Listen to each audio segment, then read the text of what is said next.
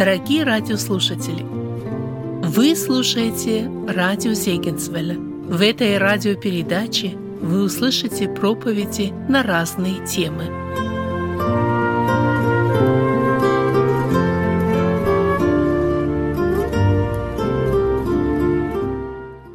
Друзья, дорогие братья и сестры, сердечно приветствую вас. Очень рад быть с вами в общении. И, конечно же, сегодняшний день предоставляет нас, нам великолепную возможность поговорить о смысле благодарности.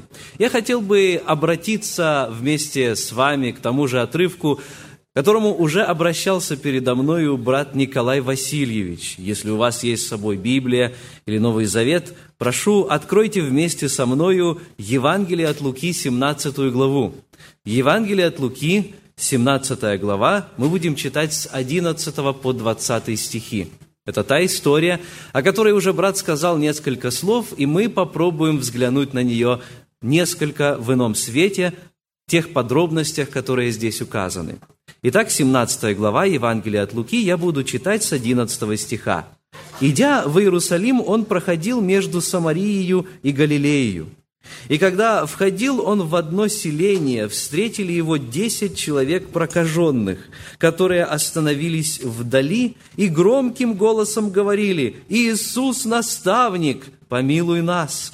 Увидев их, он сказал им, «Пойдите, покажитесь священникам». И когда они шли, очистились. Один же из них, видя, что исцелен, возвратился громким голосом, прославляя Бога, и пал ниц к ногам его, благодаря его. И это был самарянин. Тогда Иисус сказал, не десять ли очистились? Где же девять? Как они не возвратились воздать славу Богу, кроме сего иноплеменника? И сказал ему, встань, иди, вера твоя спасла тебя. Вы знаете, друзья, из нас ежедневно исходит столько фраз и выражений, которые переполняют наше сердце. Порой, к сожалению, мы переполнены горечью, переживаниями, проблемами и страданиями. Как же сделать так, чтобы сердце было переполнено благим и уста были наполнены благодарностью? Мне кажется, что у большинства верующих на поверхности такой проблемы не возникает, потому что вроде бы Постоянно в ежедневных молитвах мы благодарим Бога за все то, что Он нам дает.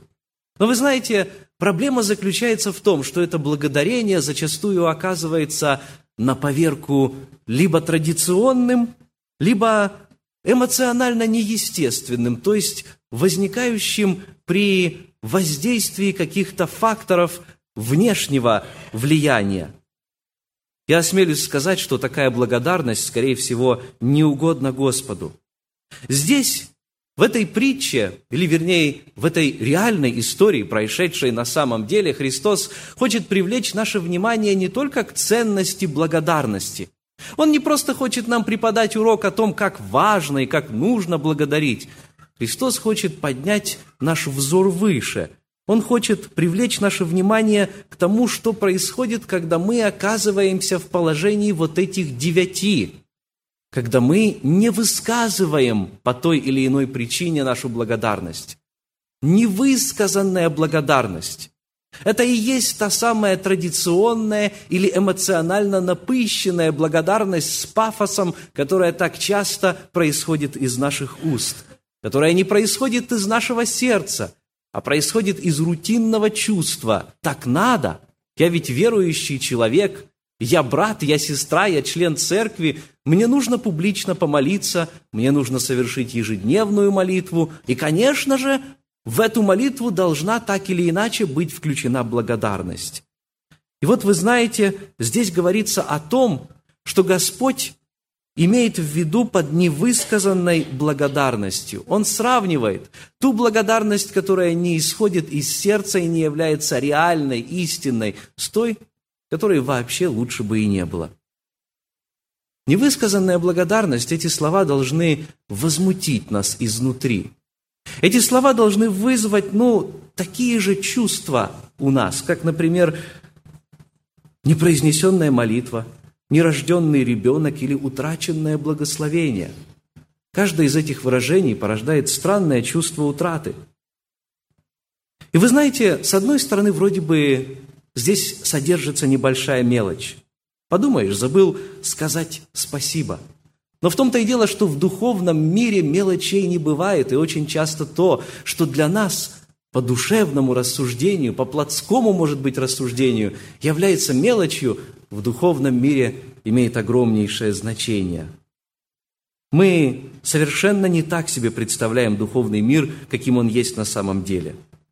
Мелочь в духовном мире может оказаться нарушением воли Божьей – мы уже читали с вами этот стих, передо мной брат, проповедуя, упоминал его, апостол Павел дает нам чудесное повеление в первом послании фессалоникийцам, 5 глава, 18 стих. «За все благодарите». Все бы хорошо, но здесь сказано «за все». Как трудно благодарить за то, что вовсе не радует нас. Как трудно благодарить за проблемы, несчастья, неурядицы и невзгоды – но написано дальше, «Ибо такова воля Божья о вас во Христе Иисусе». Значит, неблагодарность, невысказанная благодарность, эмоциональная благодарность, напыщенная, пафосная, традиционная, нереальная таким образом благодарность не исполняет воли Божьей. Давайте, друзья, задумаемся на примере этих девяти человек, не возвратившихся ко Христу и не воздавших благодарность Почему это так происходит? Почему так может происходить в нашей жизни?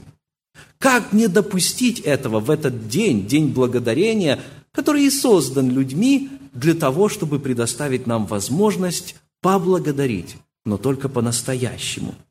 Прежде всего, мне кажется, причина, одна из причин, почему эти люди не возвратились, девятеро исцеленных, они не пришли, потому что у них было отсутствие личной инициативы – у них не было этой инициативы прийти ко Христу и по собственному желанию, по велению сердца сказать Ему настоящее спасибо. И дело не в том, что они не были этому научены, потому что ребенка можно научить говорить спасибо всякий раз, когда он получает что-то благое, взамен на какое-то доброе деяние. Но действительно можно научить говорить спасибо, но нельзя научить благодарить. Нельзя повелеть благодарить в прямом смысле этого слова, так же, как нельзя повелеть кому-то любить кого-то. Христос хочет, чтобы сердце наше горело этой благодарностью, и чтобы благодарность исходила непосредственно из внутреннего нашего состояния. Христос ожидает от нас личной инициативы. Представим себе, что вот этот поблагодаривший, то есть один из десяти самарянин, встречает вновь своих остальных девять товарищей, которые так и не пришли ко Христу поблагодарить. Представим себе, что между ними происходит разговор, и этот десятый, поблагодаривший самарянин, рассказывает им, почему Христос был на них в обиде – какой упрек сказал Христос относительно них? Я думаю, что у каждого из них нашлась бы причина оправдания себя. Я думаю, что каждый из них нашел бы что-то, что, по его мнению, оправдывало бы его действия. Почему я не пошел? Почему я не пошел сказать спасибо тому человеку, или более чем человеку, который надо мною произвел такое чудесное действие – один бы сказал, я сделал все правильно. Какие ко мне могут быть претензии? Христос сказал, пойди и покажись священникам. Именно это я и сделал. Я исполнил буквально все то, что мне повелел Господь. Вы знаете, иногда наше христианство похоже на один из этих оправданий. Одно из этих оправданий. Мы тоже можем сказать, Господи, какие могут быть ко мне претензии? Я молюсь, я читаю Библию, я исполняю основные христианские предписания, я являюсь морально чистым человеком, я регулярно жертвую на церковь. Ко мне не может быть никаких претензий. Почему, Господи, Ты сегодня видишь во мне неблагодарное сердце? Однако очень часто может оказываться, что я поступаю только лишь по букве – я прохожу до определенной черты, и дальше у меня нет ни смелости, ни желания идти. Здесь мне вспоминаются слова апостола Иакова, который говорил в своем послании, «Кто разумеет делать добро и не делает, тому грех». Христос говорил о том, что истинный христианин не ждет, пока его попросят пройти второе поприще, но это желание уже гнездится в его сердце, потому что закон Божий записан там, внутри сердца его. Еще одно оправдание, которое могло звучать из уст этих девяти, могло, наверное, звучать таким образом. Кто-нибудь из них сказал бы, а почему я должен ему благодарить лично? Ведь он является Богом, Разве он не знает, что я и так благодарен в своем сердце? Он ведь всемогущий, он вездесущий, он всезнающий. И вы знаете, на первый взгляд такое оправдание кажется выражением великой духовности, глубокой веры. Но на самом деле такой человек не осознает, что Господь желает личного контакта, личного общения с нами. Он желает нашего личного участия – когда-то Он сошел на наш уровень, Он унизился до нас, Он стал одним из нас для того, чтобы нас спасти. И теперь, конечно же, мы ничего не можем добавить к этому спасению. Конечно же, мы ничего не можем сделать с нашей стороны того, чего хотел бы иметь Бог, чего Он не имеет бы сам. Он самодостаточен. Однако тогда, когда мы общаемся с Ним, это доставляет Ему удовольствие. Он хочет иметь с нами общение потому что Он создал нас по своему образу. И вот тогда, когда мы отказываем Ему в этом общении, в этом личном участии, в личной инициативе, Его гложет обида. Он хочет иметь это общение с нами, потому что мы унижаем Его, если мы не хотим Ему предоставить такой возможности заглянуть в наше сердце, иметь с Ним вечерю, поговорить с Ним по душам, так, как с истинным, хотя и находящимся далеко вне от нас, другом, о котором мы пели с вами сегодня псалом. Еще одно оправдание, которое могло звучать, могло быть примерно следующим. Один из прокаженных мог сказать, как прекрасно, наконец-то все мои мечты исполнились, как долго я об этом мечтал. Это такое великолепное чудо. Нужно поскорее рассказать об этом родным и всему моему селению. Они даже не представляют, сколько скитаний я провел за, скажем, эти 10 или 20 лет проказа, которая мучила меня. И вот он направляется в свое селение. Он начинает им рассказывать и проповедовать. Может быть, даже рассказывать и проповедовать о Христе.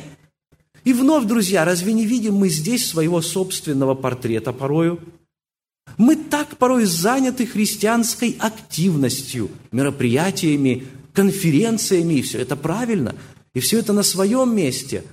Но действительно ли на своем месте? Ведь на первом месте должен быть Христос.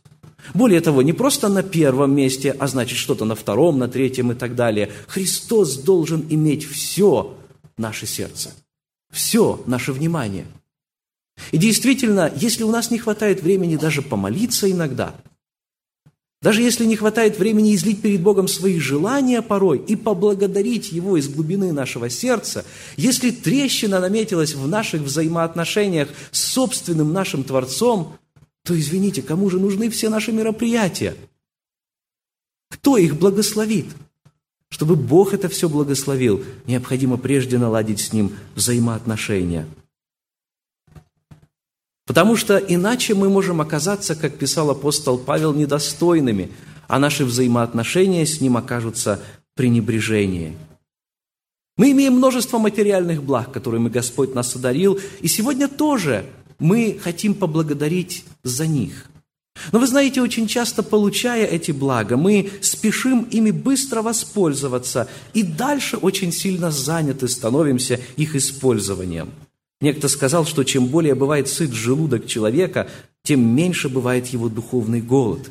Мне кажется, это очень верно подмечено – Вначале действительно нужно спешить поблагодарить Господа, а лишь затем пользоваться тем, что Он нам дал. Я по себе замечаю, друзья, что иногда самые важные телефонные звонки от тех друзей, с которыми не виделся уже очень давно, или от родственников, с которыми действительно нужно провести время, может быть, в духовной, в назидательной беседе, я оставляю на потом, потому что думаю, у меня нет для этого времени, для этого нужно особое сосредоточение и состояние духа, и потом с ужасом обнаруживаю, что проходят месяцы, перед тем, как я возвращаюсь к ним. Электронная почта, письма, которые приходят. Какие-то неважные я могу ответить одной строчкой, но думаю, вот это важное письмо. Здесь необходимо провести время, необходимо подумать, продумать свой ответ. Но для этого у меня нет времени. И поэтому я сделаю это завтра. Я откладываю это в долгий ящик, и затем вдруг обнаруживаю, что проходит много времени, пока я достигаю этой цели. То же самое к сожалению, происходит и с нашим прославлением и благодарением Христа.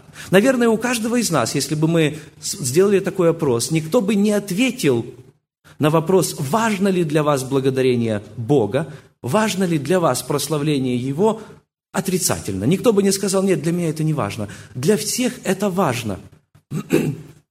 Но, к сожалению, именно потому, что это так важно для нас, мы это откладываем в долгий ящик. Мы думаем, для этого нужно особое состояние духа. Вот я приду, будет все спокойно у меня дома. Может быть, я положу детей спать, у кого маленькие дети. Затем сниму свою усталость. И затем, а затем незаметно закроются глаза. И затем мы окажемся в новом дне. А в предыдущем дне обнаружится, что мы даже не имели возможности помолиться. Продолжаем обзор вот этих вот оправданий, которые могли исходить из уст девяти не возвратившихся и не поблагодаривших. Еще один из них мог бы сказать, «Я долгие годы верно молился об этом, и вот Господь наконец-то услышал мою молитву». Вы слышите, каким душком попахивает от такого признания? Мол, я все сделал для того, чтобы Господь услышал меня, и Он мне должен. Ну, наконец-то он исполнил мое желание, Он исполнил мою молитву. Потому что я действительно молился уже столько, что можно уже было в несколько раз исполнить мое желание. Наконец-то Он снизошел ко мне. Ну что ж, я ему очень благодарен, конечно, но это вовсе не означает, что теперь я еще буду делать физическое усилие над собой и проявлять личную инициативу, чтобы лично Христа об этом поблагодарить. В конце концов, я ему молился, и он мне ответил – я сделал мою часть, он сделал свою часть. На этом точка. Может быть, и в этом мы узнаем иногда наши отношения с Богом. Отношения по принципу «ты мне, я тебе». Бог мне должен. Некоторые из нас думают так. Может быть, кто-то думает, я так много делаю для Господа, а Он, к сожалению, делает так мало для меня. Это тоже совершенно неверное мышление – и сегодня, когда мы благодарим Бога, будем помнить, что все мы получили лишь по Его благодати и милости. Нет здесь ни малейшей нашей заслуги, а все, что есть в нас доброго, исходит лишь только от Него. Вы знаете, еще одна причина неблагодарности этих людей мне видится в том, что они не осознали значение происшедшего с ним. Вы знаете, не в том дело, что они не осознали того, что с ними произошло. Они увидели, что они исцелены – они пошли и показали священнику, действительно, я думаю, что он подтвердил, что они исцелены по ветхозаветному закону.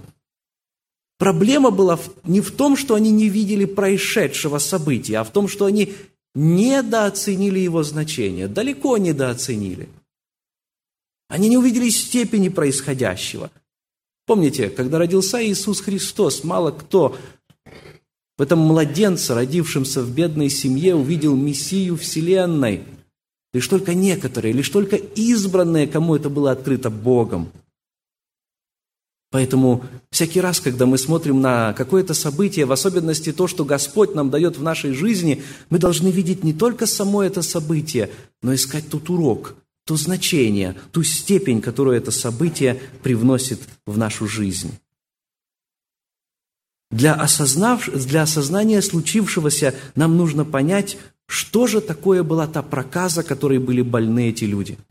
Передо мной Николай Васильевич обратил внимание на то, что под проказой в Библии очень часто подразумевается грех. И действительно, в Ветхом Завете у пророков мы видим этот образ, который говорит о том, что весь человек от начала его существования и до того, как Господь его очистит, подобен прокаженному от темени, до самых своих пят. Он покрыт этими ранами.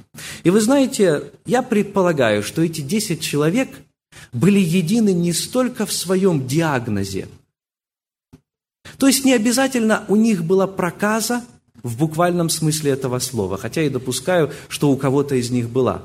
Потому что если внимательно читать Ветхий Завет, если внимательно читать Пятикнижие, в которой описывается, что такое проказа, то по ветхозаветному определению под проказу подходили и такие недуги, как лишай, псориаз и так далее.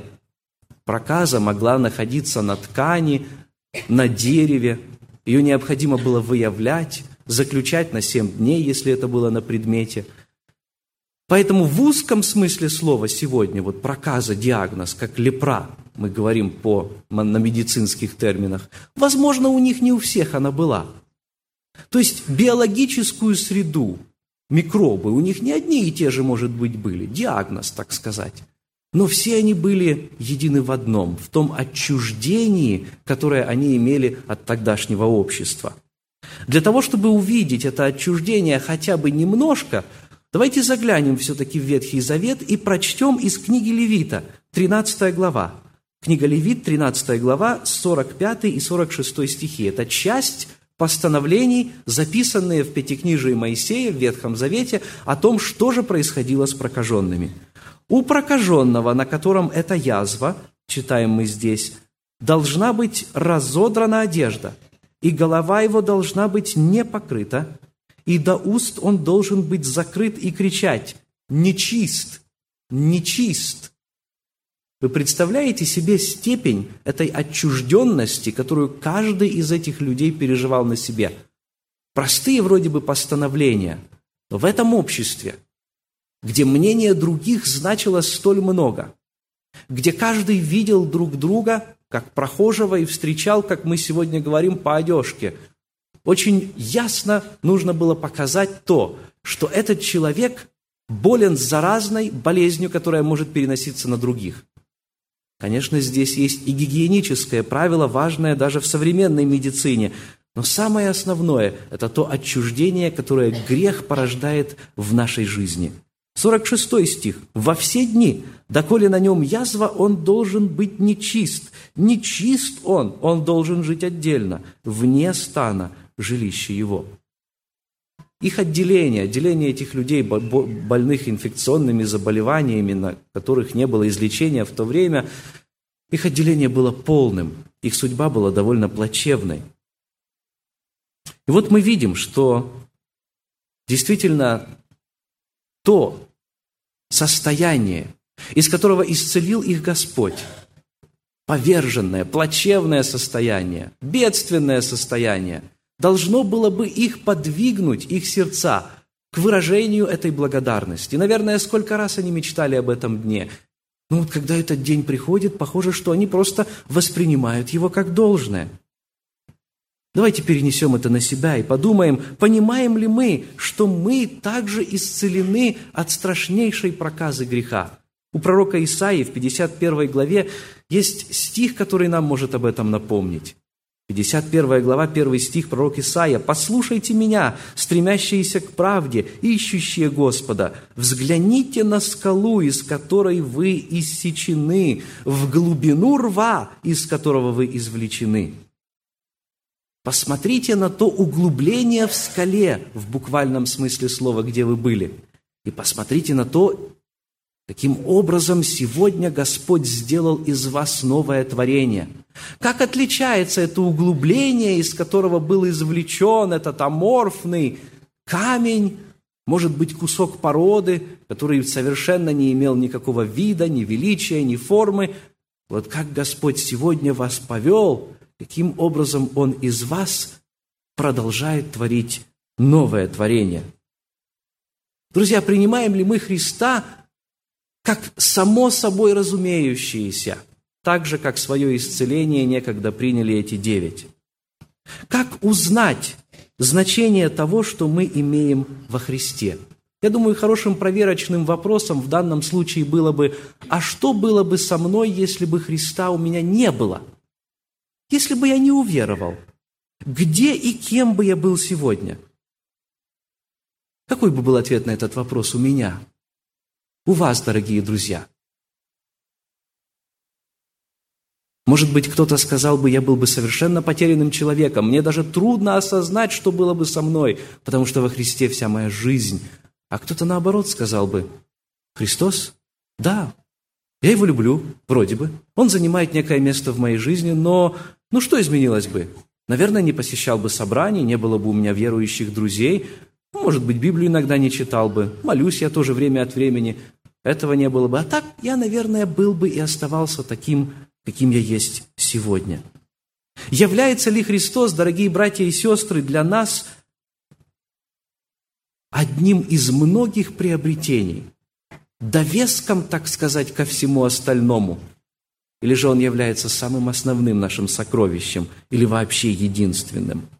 Однажды Билл Гейтс, наиболее богатый человек в Соединенных Штатах, произносил речь перед воодушевленной аудиторией, по-моему, научной ассоциации где-то в Сиэтле. И вот после своей речи один доктор наук подошел к микрофону и попросил возможности задать ему вопрос.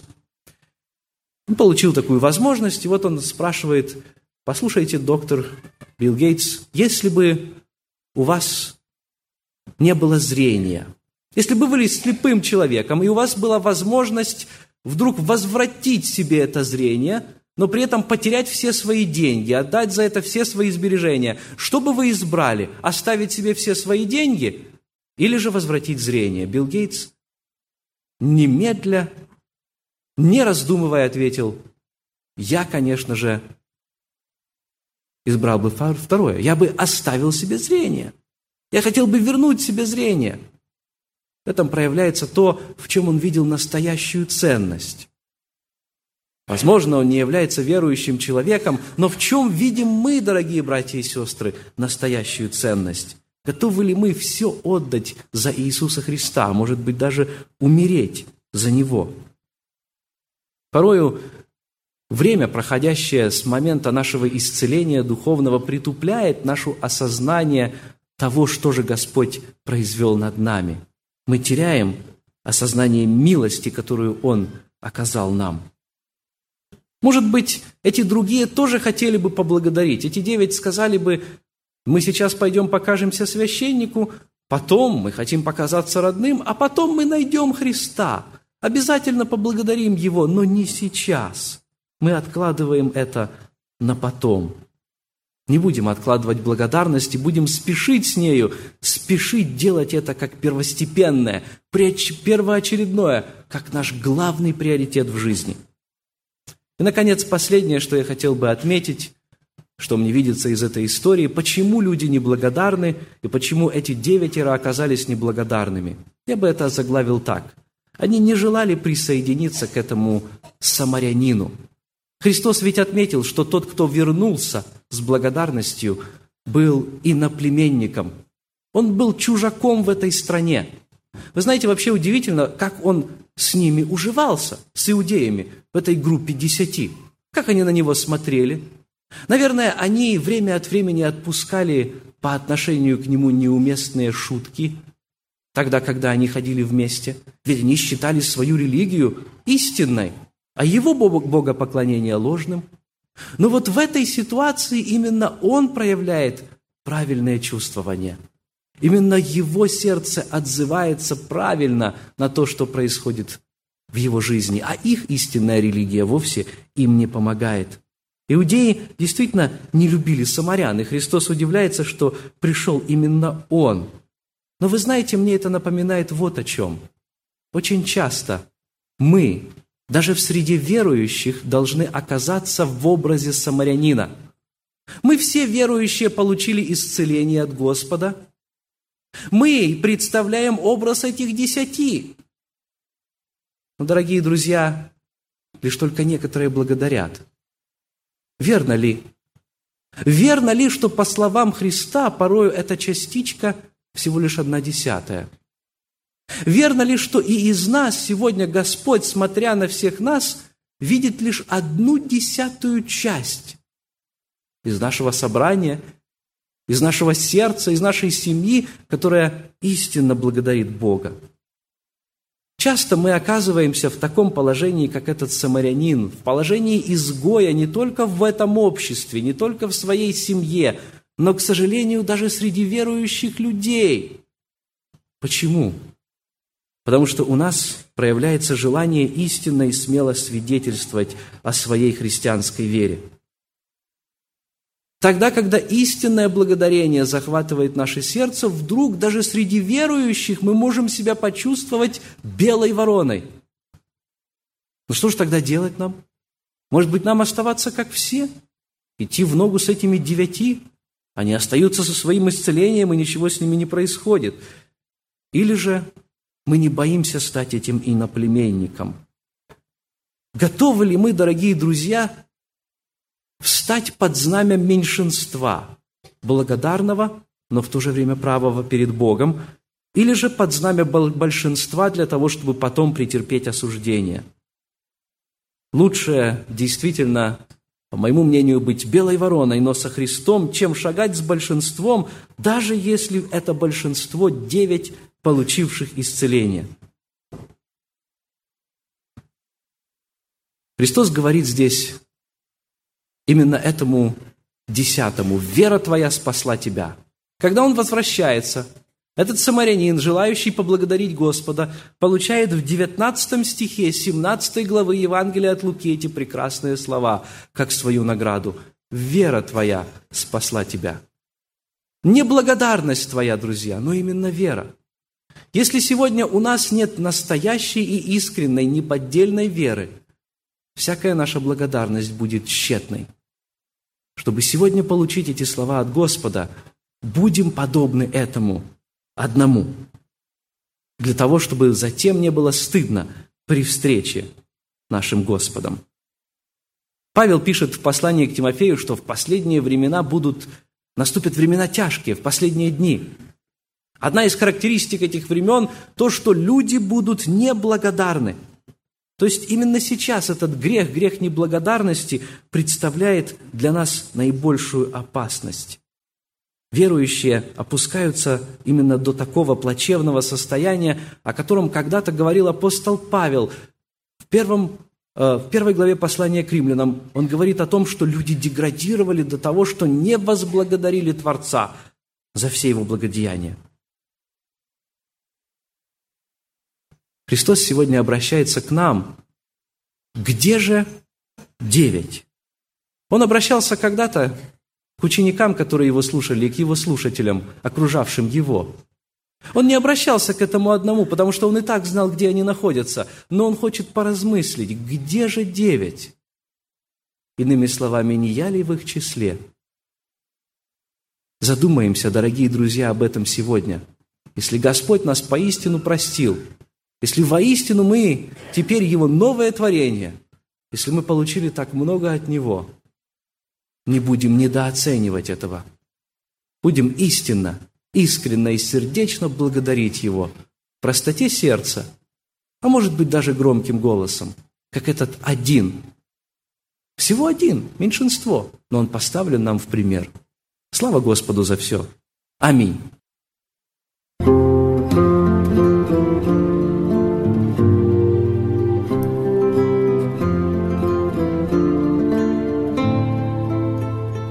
Вы слушали радио Сейкинсвеля «Волна благословения», город Детмалт, Германия. Дорогие радиослушатели, мы желаем вам Божьих благословений.